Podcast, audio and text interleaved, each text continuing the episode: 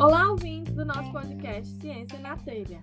O episódio de hoje vai trazer informações sobre o Covid na nossa região e na cidade de Iguatu, com dois profissionais da linha de frente dessa doença.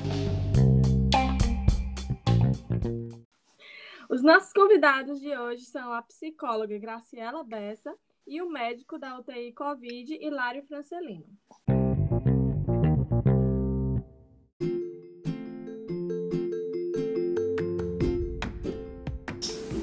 Graciela Bessa é filha de Vilma Xavier, formada em psicologia pela Universidade Federal de Campina Grande, tem experiência na área clínica escolar e hospitalar e atuou recentemente na linha de frente da Covid. Seja bem-vinda ao nosso podcast, Graciela.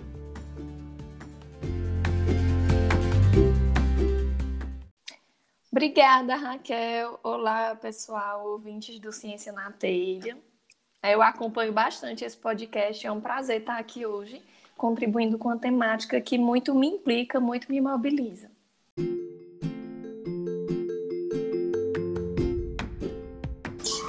Hilário Francelino é natural de Vaz Alegre, naturalizado em Iguatu. Médico pela Universidade de São Paulo, ele atua na UTI Covid-19. Poeta e escritor, seja bem-vindo ao nosso podcast, Hilário. Olá, pessoal. Bom dia, boa tarde, boa noite. Muito lisonjeado pelo convite. Vamos debater esse tema tão atual, tão presente no nosso dia a dia, cheio de mitos, cheio de cheio de perguntas, não é isso? Então, obrigado pelo convite mais uma vez.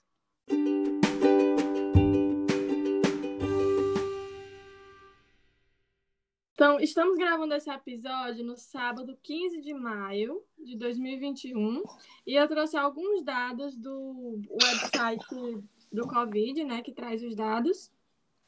Nós temos, segundo o site, que hoje 100% dos leitos de UTI de Iguatu estão ocupados. Já tivemos 173 óbitos por Covid e atualmente temos 1.074 confirmados ativos.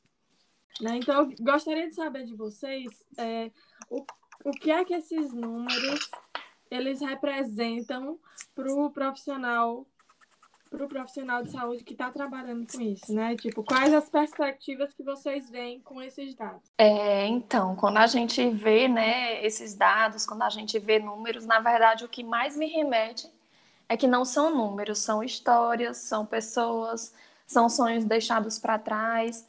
E é impossível até ver as estatísticas, ver as pessoas até meio que se acostumando e esfriando um pouco diante do número de óbitos e não lembrar, né, de algumas vidas que a gente tocou e que fomos tocados por elas e que infelizmente não tiveram tempo de ter a vacina né? E acabaram nos deixando tão cedo, porque para os profissionais da saúde são sempre perdas e é muito doloroso, né? É, meio que conviver diariamente com essa possibilidade de morte, com tantas pessoas, com tantas histórias ali dentro de uma unidade, principalmente ali de UTI ou até de isolamento também. Profissionais, é, falando do lado de cá, né? Estão trabalhando no máximo é um cenário novo, é um cenário em que as coisas estão se organizando ainda, então muitas vezes profissionais ficam sobrecarregados mesmo, até por falta de logística, de saber onde. Então tem um esgotamento físico e mental do lado do, dos profissionais que já se arrasta por um tempo que foi além de qualquer previsão inicial do ano passado, de duração da pandemia e a própria limitação à circulação das pessoas no, nos âmbitos, então, da UTI, que a visita familiares, é, em algumas UTIs nem tem a visita, é, na verdade é uma ligação por telefone para saber notícias dos pacientes, e nos lugares em que tem um encontro presencial, é um encontro com um médico, numa salinha, fora da UTI, então tudo isso traz um, um peso a mais, porque, veja, o, a visita à UTI já é já é uma coisa difícil, porque você vai uma vez por dia e fica apreensivo para receber notícias. E nessa época do Covid é especialmente complicado porque piora as condições. Disseminação do vírus, o aspecto todo isso da, da infectividade do Covid trouxe um, trouxe um desafio a mais, psicológico e, e físico e tudo. E aí você falou também da família. Então, é, a, além de ter um cuidado com os pacientes, também há um cuidado com as famílias daqueles pacientes, né? Vocês citaram que são, não são números, são cada número desse é uma família que está passando por, uma, por essa dificuldade, passando por dúvidas. Qual é a, a maior, vamos dizer, dificuldade nesse período de tratar não só do paciente, mas também ter que lidar com a família? Olha, assim, quando a gente fala sobre família, me remete a muita coisa. Né? Assim, eu e doutor Hilário, a gente passava algumas visitas juntos e a gente acabava sendo tocado, né, por muitas famílias, por muitas histórias. E o que é possível perceber, pelo menos assim, na minha visão, né, é primeiramente todo um estigma que tem, por exemplo, quando a gente fala sobre UTI.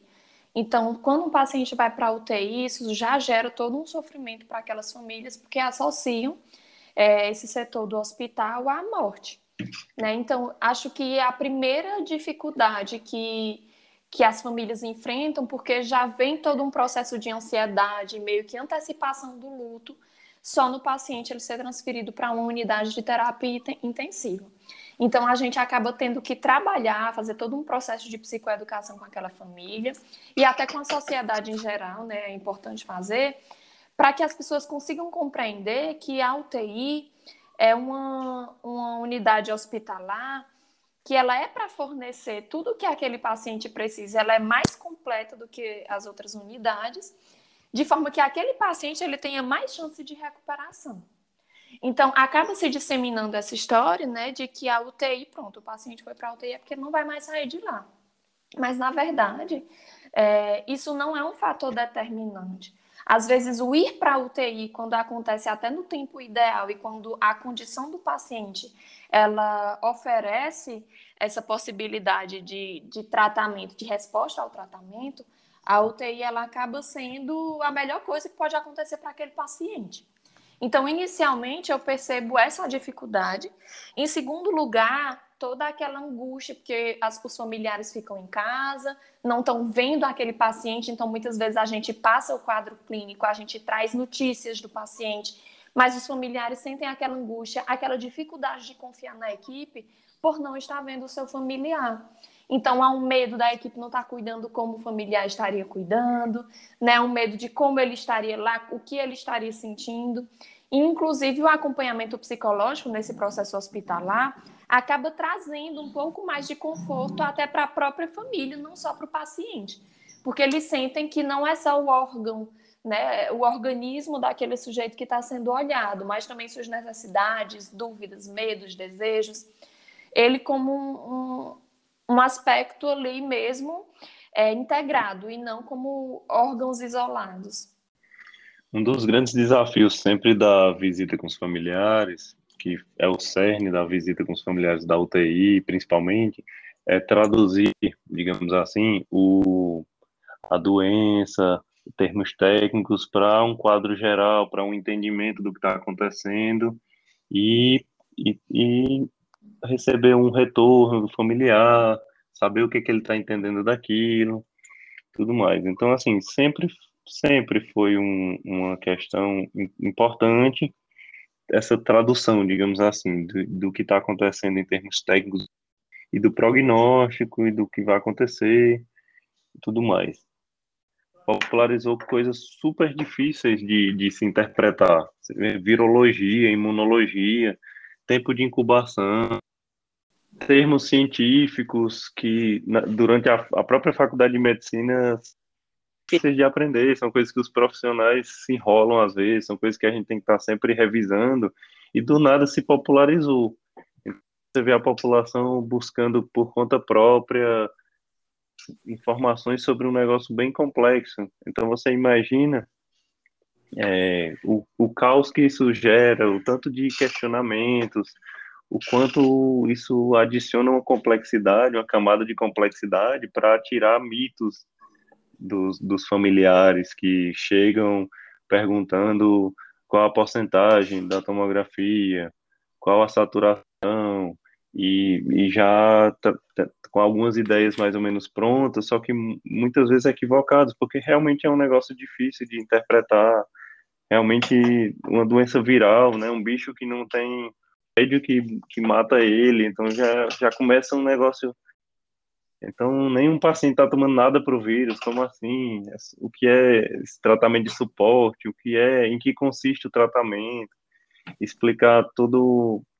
Então, entender a implicação da inflamação que o vírus causa no corpo e que é isso que leva para a UTI. Assim, é, então, é, é, é, bem desafiador e, e a sociedade inteira mergulhou nisso, de de pesquisar sobre um, um assunto super complicado para tentar entender melhor.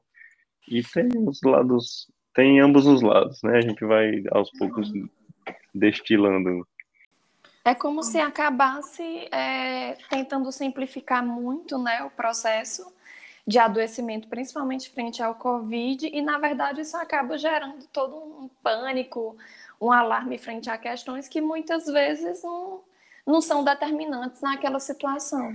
Né? Então, eu já eu me recordo muito de algumas visitas que a gente repassou para famílias e que elas associavam que alguns procedimentos, por exemplo, o paciente precisar de hemodiálise, pronto, aquilo seria de fato um, é, um sinal negativo ou aquilo seria um indicativo de que aquele paciente ele não teria chances de melhora.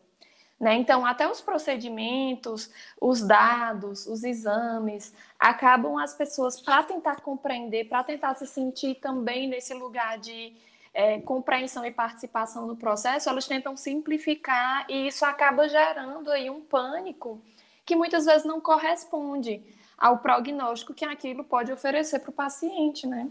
É, muitas vezes as famílias veem vocês na visita, né? Muitas vezes a sociedade identifica o trabalho de vocês em uma, um momento apenas. Mas eu queria saber qual o papel de vocês, o que é que vocês fazem, né, enquanto psicólogo e enquanto médico, nesse tratamento por trás da cortina, né? O que a sociedade não está vendo, o que as pessoas não estão vendo. Então, né, o papel do psicólogo ele pode acontecer no ambiente hospitalar de forma direta e de forma indireta é, com esses três núcleos aí, né? Que é com a equipe, com pacientes e com os familiares. Então, muitas vezes, é, esse acompanhamento ele acontece de forma direta, que é quando a gente faz um atendimento, a gente faz uma intervenção com aquele paciente. E é uma intervenção não só naquele viés clínico, né? Porque as pessoas têm muito essa visão da psicologia clínica. Então, é olhar o prontuário, é compreender, é deixar aquele paciente a par daquela situação que ele está vivenciando. Se é uma situação que o paciente vai ter que passar por um processo de intubação, ou até que é uma situação irreversível, preparar aquele paciente também para esse momento aí mais delicado, de forma que ele consiga lidar até com a finitude aí, com o sentido da sua própria vida e não só com os procedimentos tá? Então, é, tanto em relação a procedimentos, a psicoeducação, que é uma, uma espécie de esclarecimento sobre alguns procedimentos, alguma situação que ele esteja vivenciando, é, de forma indireta, que é quando também essa intervenção ela pode acontecer conjunta com a equipe, tá? Então, em prol daquele paciente, é, já aconteceu de realizar intervenção em, em setor de isolamento, por exemplo, eu junto do fisioterapeuta e da enfermeira. Então a gente utilizava de recursos lúdicos para fazer aquele paciente avançar. Então, ao perceber alguns sintomas mais voltados à depressão diante daquele quadro, que estão até impedindo daquele quadro ter alguns avanços, a gente cria algumas estratégias, como por exemplo, deixar o quarto mais claro, é, deixar o quarto mais colorido, a equipe entrar mais lá, puxar a conversa com o paciente sobre outros aspectos da sua vida e até tirar ele um pouquinho do quarto quando isso é possível, né? Até pela avaliação do médico e do fisioterapeuta, dando voltas pelo corredor, onde seja possível da unidade hospitalar. Tá? É, também acontece a intervenção com a equipe, de forma direta ou indireta, quando, por exemplo, a gente pode dar alguma orientação do que pode ser feito por aquele paciente que vai auxiliar nesse processo dele tá? E de forma direta, quando também são realizadas intervenções com esses profissionais que precisam ser acolhidos para melhor acolher. É, então, essas intervenções muitas vezes acontecem ao pontuar uh, para a equipe, ou até auxiliar a equipe a um paciente que está resistindo à higienização por medo, por vergonha. Então, a gente compreende aquele processo para o paciente, tenta chegar em um consenso de como aquilo seja menos invasivo para ele e dialoga com a equipe, até sendo aí uma ponte, né, e auxiliando nessa confiança que o paciente precisa ter naquela equipe que está cuidando dele. Tá? Então, de, de uma forma geral, as famílias, elas nos veem, nos veem muito nessa intervenção no momento de visita. E os pacientes nos veem muito nesse atendimento direto. Né? Mas muitas vezes a nossa intervenção está acontecendo aí nos bastidores, quando a gente faz uma ponte, quando a gente é, até percebe algumas questões daquele paciente que ultrapassam aquela doença específica e conversa com os médicos. Né? Então, muitas vezes o psicólogo ele tem acesso a dados da história daquele paciente que tem interferência direta naquilo que ele está enfrentando ou até na forma que ele está enfrentando. Então, o paciente que perdeu algum familiar ou algum conhecido sobre aquela doença, ele vai ter uma forma diferente de encarar do que alguém que está mais nesse processo de negacionismo e, inclusive, não, não quer aceitar e duvida até dos laudos. Né? Então, tudo isso a gente tem que estar tá com sensibilidade, né, com um acolhimento voltado ao paciente, para que a gente possa agir em rede, em prol dele, é, como um sujeito e não só enquanto uma doença que está em processo de remissão. O papel do médico por trás, por trás da cortina da visita, não tem como falar sobre o papel do médico sem pincelar um pouquinho sobre a doença. Tá bom? É, pra gente, só para a gente recapitular, para entender um pouco melhor o que é que acontece, é uma doença viral que atinge principalmente os pulmões, né, causa uma pneumonia viral, e essa doença viral, ela, ela acarreta uma grande inflamação no corpo. E essa inflamação, ela é uma coisa que acontece no corpo inteiro, não só no pulmão. Mas os efeitos são principalmente nos pulmões. E esses efeitos, eles vão dificultar essa inflamação, esse acometimento no, do parênquima pulmonar, vão dificultar o principal papel do pulmão, que é permitir que o oxigênio passe para o sangue e que o gás carbônico passe para o, o meio externo. Então, tudo vai girar em torno da inflamação no corpo e da dificuldade do oxigênio de passar para os tecidos, de circular no sangue, tá bom? Então, existem diversos graus de, dessa insuficiência respiratória, que vai desde de a pessoa nem precisar de oxigênio, até graus variados de, de oferta de oxigênio para esses pacientes, muitas vezes precisando de fazer alguma pressão externa para dentro desses pulmões, no, no papel de máscara de ventilação não invasiva, que é um tipo de máscara que acopla a face, que entrega pressão para dentro dos pulmões, e até mesmo quando se tem indicação, quando nada disso é suficiente, a intubação, a intubação para poder ventilar através de um ventilador o pulmão do paciente e com isso ganhar tempo e, e poder tratar por mais por mais dias e lutar contra essa inflamação inteira. A sistêmica, que é um rastro do, do vírus no, que fica no corpo inteiro, pode levar a complicações em outros órgãos e sistemas. Então, além de, do paciente muitas vezes entubado e sedado, é muito comum surgir é, insuficiência renal aguda, levando até às vezes a precisar fazer hemodiálise, que é um procedimento invasivo, procedimento que traz complicações adicionais dentro do ambiente da UTI.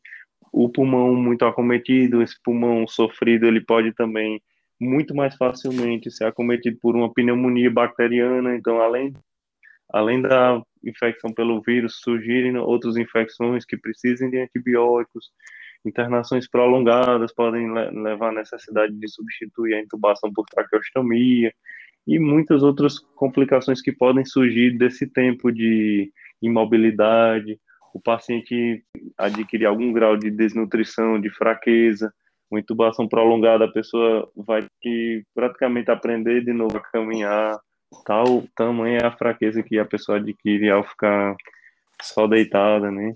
A, a, a respiração com a ajuda de aparelhos, né, que é a, que é a ventilação mecânica, para você ter uma ideia, só em, em, apenas dois dias de ventilação mecânica, a pessoa completamente sedada, o paciente ele perde praticamente mais de metade das fibras da força muscular de, de respirar.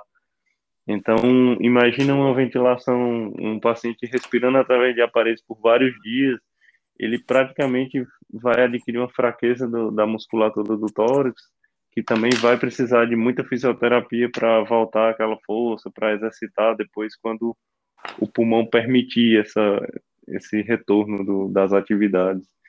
Então, é uma doença que é causada por um agente que não tem um remédio que combate ele.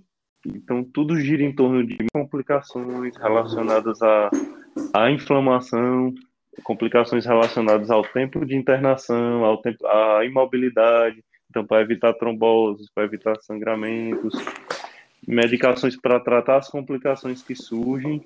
E tempo. O tempo é um aliado extremamente importante no tratamento dos pacientes com COVID, porque existe um tempo para o corpo responder, para fazer uma resposta frente a essa informação, para ir tentando debelar todos esses efeitos que o vírus causou.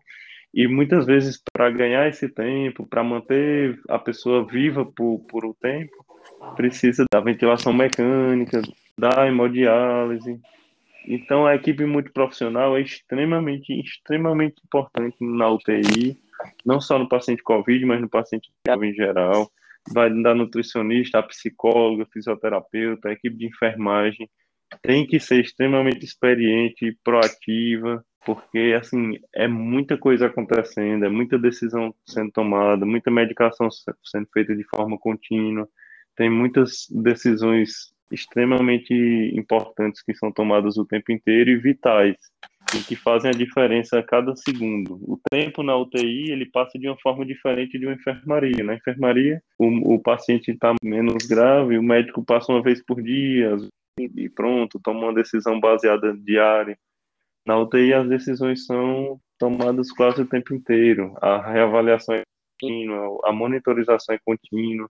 Então, assim, por por trás das cortinas é um trabalho bem intenso mesmo. Não deixa de ser cansativo, mas faz parte. A lotação, 100% dos leitos lotados, isso traz um, desafio a mais, porque além das decisões serem numerosas e complexas, são muitos pacientes ao mesmo tempo que podem complicar ao mesmo tempo. Então isso exige muito muito da equipe. Bom você ter mencionado aí o papel da equipe multiprofissional, porque não é só um médico, não é só um psicólogo, né? São muitas pessoas envolvidas que fazem o trabalho de recuperação dos pacientes.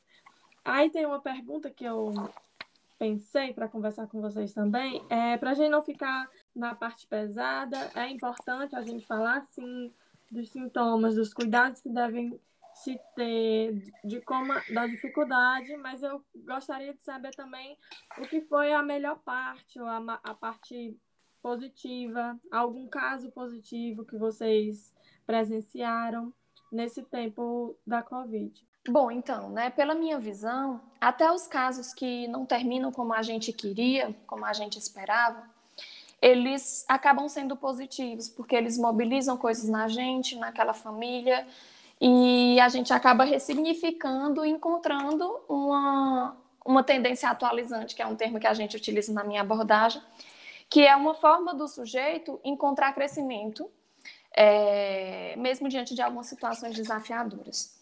Né? Então, assim, eu trabalhei enquanto acadêmica com profissionais de saúde em um projeto de extensão, combatendo a calosidade profissional, que é algo que acontece muito em ambientes hospitalares a equipe acaba tendo um, um esfriamento diante de alguns processos relacionados à morte para evitar o sofrimento, porque como eles vivenciam aquilo muitas vezes, acaba sendo muito sofrido, muito dolorido.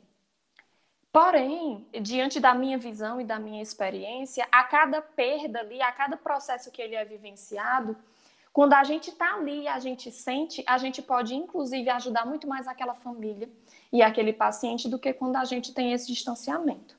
Né? Então, uma coisa que eu vejo muito positiva é essa possibilidade de crescer com cada caso, com cada família, com cada paciente, mobilizar muitas questões na gente, até trazer um pouco mais a visão da morte. Então, muitas vezes, quando a gente fala com a família ou com um paciente sobre, por exemplo, cuidados paliativos, a gente acaba trazendo um pouco mais, na minha visão, não a visão de tentar prolongar a vida, mas uma coisa de dar qualidade de vida àquele sujeito enquanto ele viver. Então, muitas vezes, quando a gente se depara bem de perto com a morte, isso acaba prevalecendo a vida e não só é, tentar prolongá-la. Isso eu vejo como muito positivo. Muitos pacientes que se recuperaram e que saíram, apesar de ter desenvolvido um processo ansioso, até intensificado um processo que já tinha, saem com uma visão diferente também sobre a vida e sobre a morte.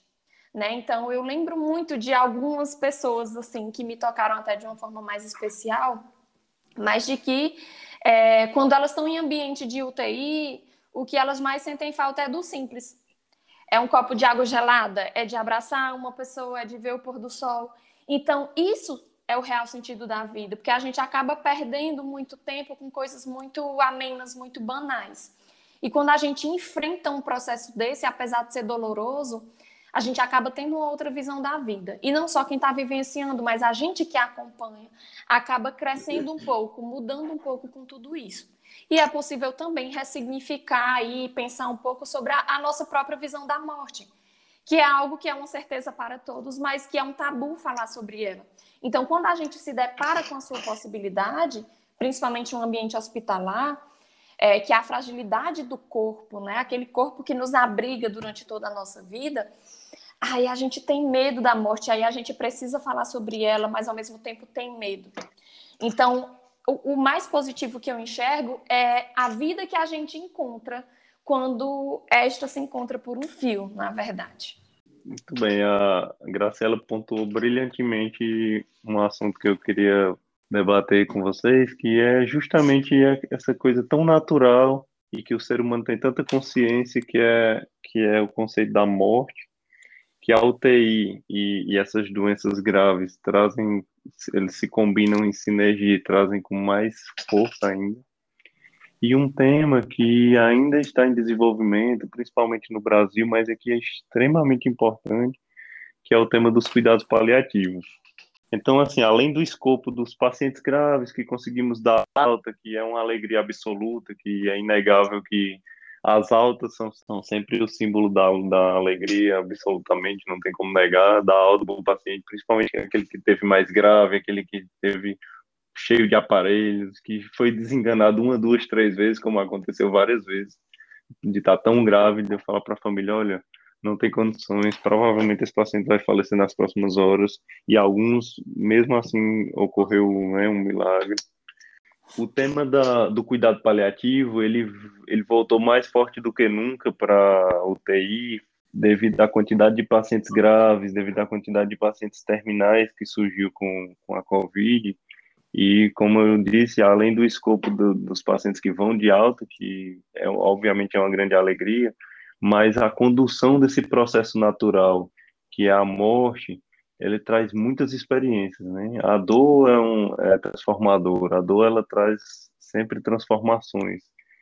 E uma coisa que, que se deve sempre discutir, que ainda está em desenvolvimento no Brasil, são os cuidados paliativos, que é a forma como o tratamento não só do paciente, mas da família ocorre quando, principalmente quando uma doença ela traz cientificamente uma falta de respostas, ela traz um, uma cessação, um esgotamento dos tratamentos curativos e precisa se começar a focar em qualidade de vida, em trazer para o familiar que não está vendo o paciente, pior ainda, né?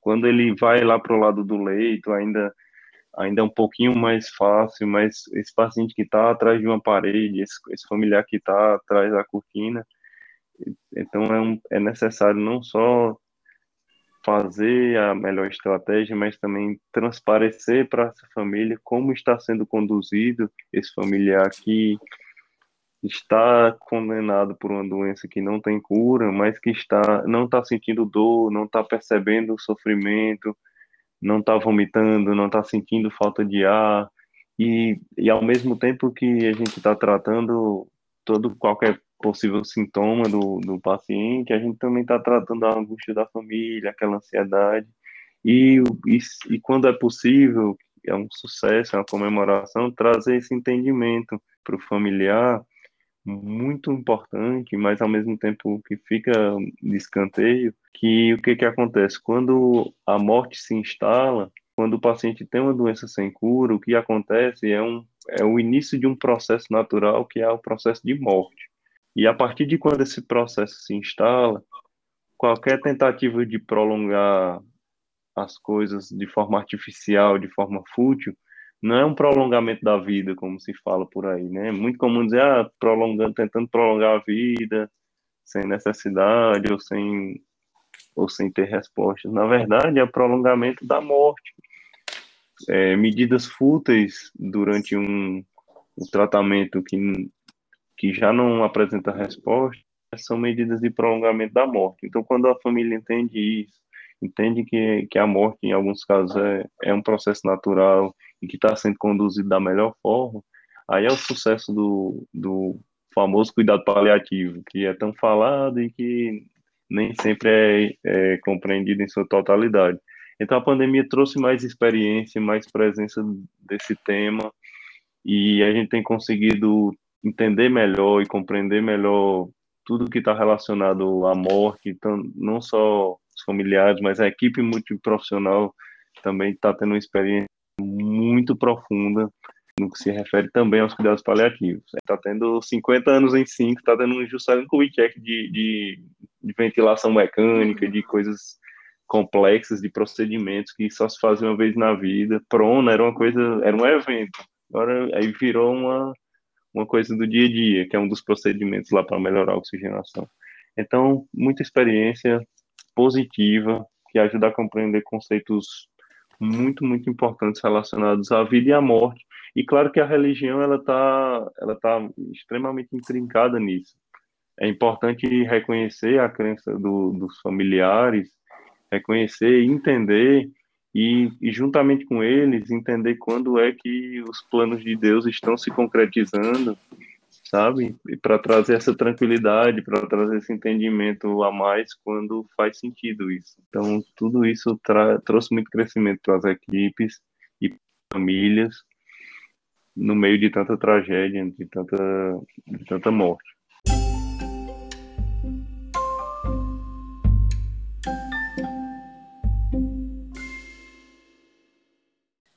Para finalizar, eu tenho uma outra pergunta. A gente poderia ficar aqui conversando sobre muitas outras coisas, é, tópicos, aspectos mais aprofundados, mas um, algo que inclusive sugeriram na caixinha de perguntas que eu abri no nosso Instagram foi sobre a vacinação. Então, também no, no site daqui da Secretaria de Saúde, mostra que já foram aplicados 28.167 doses da vacina. Né? E, eu, e eu gostaria de saber de vocês, vacinados, né? E o, o que é que vocês acham, como é que vocês acham dessa perspectiva da vacina? Porque ontem eu estava conversando com umas amigas na, no Clubhouse e a gente falando sobre isso, que muitos países já estão liberando o uso de máscara. Então não é mais nos Estados Unidos, eles liberaram agora que não é mais necessário o uso de máscara em locais fechados, por conta da, da, do andamento da vacinação. E aí eu lembrando que há um, um pouco mais de um ano a gente estava vendo a situação grave em muitos países, como a Itália, que ficou o, o, o exemplo mais famoso, né? E a gente sem saber quando que isso ia acontecer aqui. E aí eu queria saber se é certo a gente começar a criar uma esperança de que essa situação de parar de usar máscaras, de parar de ter transmissão, vai ser possível para a gente aqui daqui a um tempo. É, na verdade, até a palavra que você usou, ela traduz muito bem a, a visão da vacina, esperança. A vacina ela traz esperança para todas as pessoas que estão vendo, principalmente de perto, tudo isso acontecer. Porém, né, é importante até a gente enfatizar que há uma doença nova, é, todo dia surgem novas notícias e nós não podemos abandonar a nossa responsabilidade, a nossa autorresponsabilidade e a nossa responsabilidade social. Então, ah, eu já tive a doença, então eu não vou pegar de novo, então, ah, eu estou vacinado, vou andar sem máscara. é importante que nós tenhamos um pouco mais de paciência até que essa vacina ela seja uma realidade para a maioria, para que então nós possamos até pensar, obedecendo aí às autoridades né, do âmbito da saúde, uh, no sentido do que é mais seguro, não só para mim, enquanto um sujeito que tomou a vacina, que já teve a doença ou que não tenho medo de pegar, mas para todos. Até porque é muito disseminada algumas visões é, com muito estereótipo de quem pega ou de quem fica mais grave, e a gente tem que abandonar um pouco essa visão, porque isso acaba fazendo com que nós nos coloquemos mais em risco e coloquemos outras pessoas também. Então, já vi muitas pessoas com comorbidades e com idade mais avançada saírem de uma UTI após um processo de Covid, já vi pessoas jovens sem comorbidades não conseguirem esse mesmo feito. Então, a vacina ela traz essa esperança, mas a gente precisa unir essa esperança com a autorresponsabilidade e com a responsabilidade social, até que seja de fato seguro não só para mim ou não só para quem está perto de mim, mas para todos, ou para pelo menos a maioria, para que nós possamos pensar em um novo cenário de ir aos poucos retomando ou iniciando aí né, um, uma nova vida, porque voltar ao que era antes não vai ser possível diante de tantas mudanças e mobilização que foi provocada em todos nós. A vacinação, que já é realidade em outros países, e ela deve funcionar como essa nova realidade em países já deve funcionar como um espelho para a gente. É isso que vai acontecer. Em pouco tempo vai ser esquecido. Não, não vai ser esquecido, claro. As máscaras, elas, elas, eu acho que elas vieram para ficar, principalmente quando a pessoa estiver gripada, é, andando em transporte público, como já se fazia muito na Ásia e não era muito costume aqui no Ocidente. Mas esse negócio de todo canto estar de máscara, isso tá, isso é uma questão de tempo. É a cobertura vacinal atingir uma quantidade que permita todo mundo andar sem máscara, isso é uma questão de tempo. Claro que infelizmente temos, temos cada país tem suas dificuldades né, relacionadas a poder público e outras coisas que são alheias a, a gente na, na ponta final do, da vacinação, mas é uma questão de tempo. O já está mostrando que já já está sendo possível outros países, Espanha, enfim, outros países aí, é só uma questão de tempo. Então, a gente está caminhando para o fim dessa, desse uso obrigatório de máscara. Mas é interessante, eu, eu vejo que veio para ficar essa prevenção, esse cuidado, principalmente de quem está com síndrome gripal, com resfriado, que está andando em público. Eu acho que esse, essa prevenção ele veio para ficar, entre outras coisas, como home office. É isso mesmo. Então, embora seja uma situação negativa, eu acho que todo mundo consegue tirar um, algo que aprendeu, algo um pouco mais positivo, né? E eu gostaria de agradecer a participação da Graciela e do Hilário. Eu acho que foi muito esclarecedor para todos os nossos ouvintes. E vocês gostariam de dizer mais alguma coisa?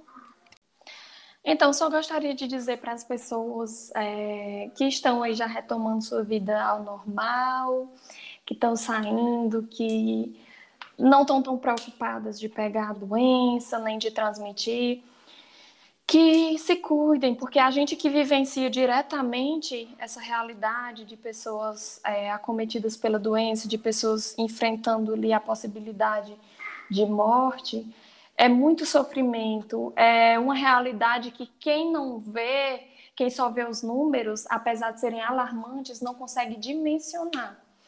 Então, é importante que vocês possam continuar tendo essa responsabilidade social, é, cuidando de todas as pessoas, até daquelas pessoas que você não conhece. E isso é simples, é fazendo a sua parte porque o sofrimento ele não acabou, a situação que o nosso município está enfrentando, de não ter leitos de UTI, de ter que estar limitando até a receber mais pessoas da cidade, porque não está em, em condições de receber pessoas de outros locais, isso é algo muito grave. E a gente vê pessoas que ainda estão subestimando a doença, que ainda estão subestimando esse momento que a gente está vivenciando.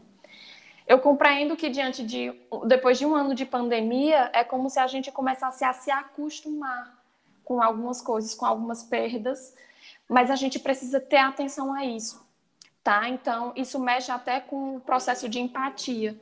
Então, quando a gente não está vivendo ou vendo de perto, acaba tendo um distanciamento maior e nós precisamos ter cuidado com isso, porque isso acaba trazendo uma realidade para os nossos dias que não é a realidade do mundo. Então, tá, lá em outro país já está voltando ao normal, mas a situação atual da gente ainda inspira muito cuidado. Então, por favor, continuem se cuidando, fiquem em casa, se possível, tá? E tenham essa responsabilidade com o outro. Então, como considerações finais, eu gostaria de lembrar a todos que a situação no nosso país ainda não é a situação dos Estados Unidos e de outros países que já têm uma cobertura vacinal absurda. Vamos focar no nosso problema local, por enquanto. Tomar todos os cuidados de distanciamento, de higiene, e de não fazer aglomerações que somando tudo isso com a cobertura vacinal a gente vai se aproximar se Deus quiser de um de um momento tranquilo de um momento em que já não vai se usar máscaras em público obrigatoriamente a menos que esteja se é, realmente gripado resfriado. Então muito obrigado pelo convite mais uma vez e um forte abraço tudo de bom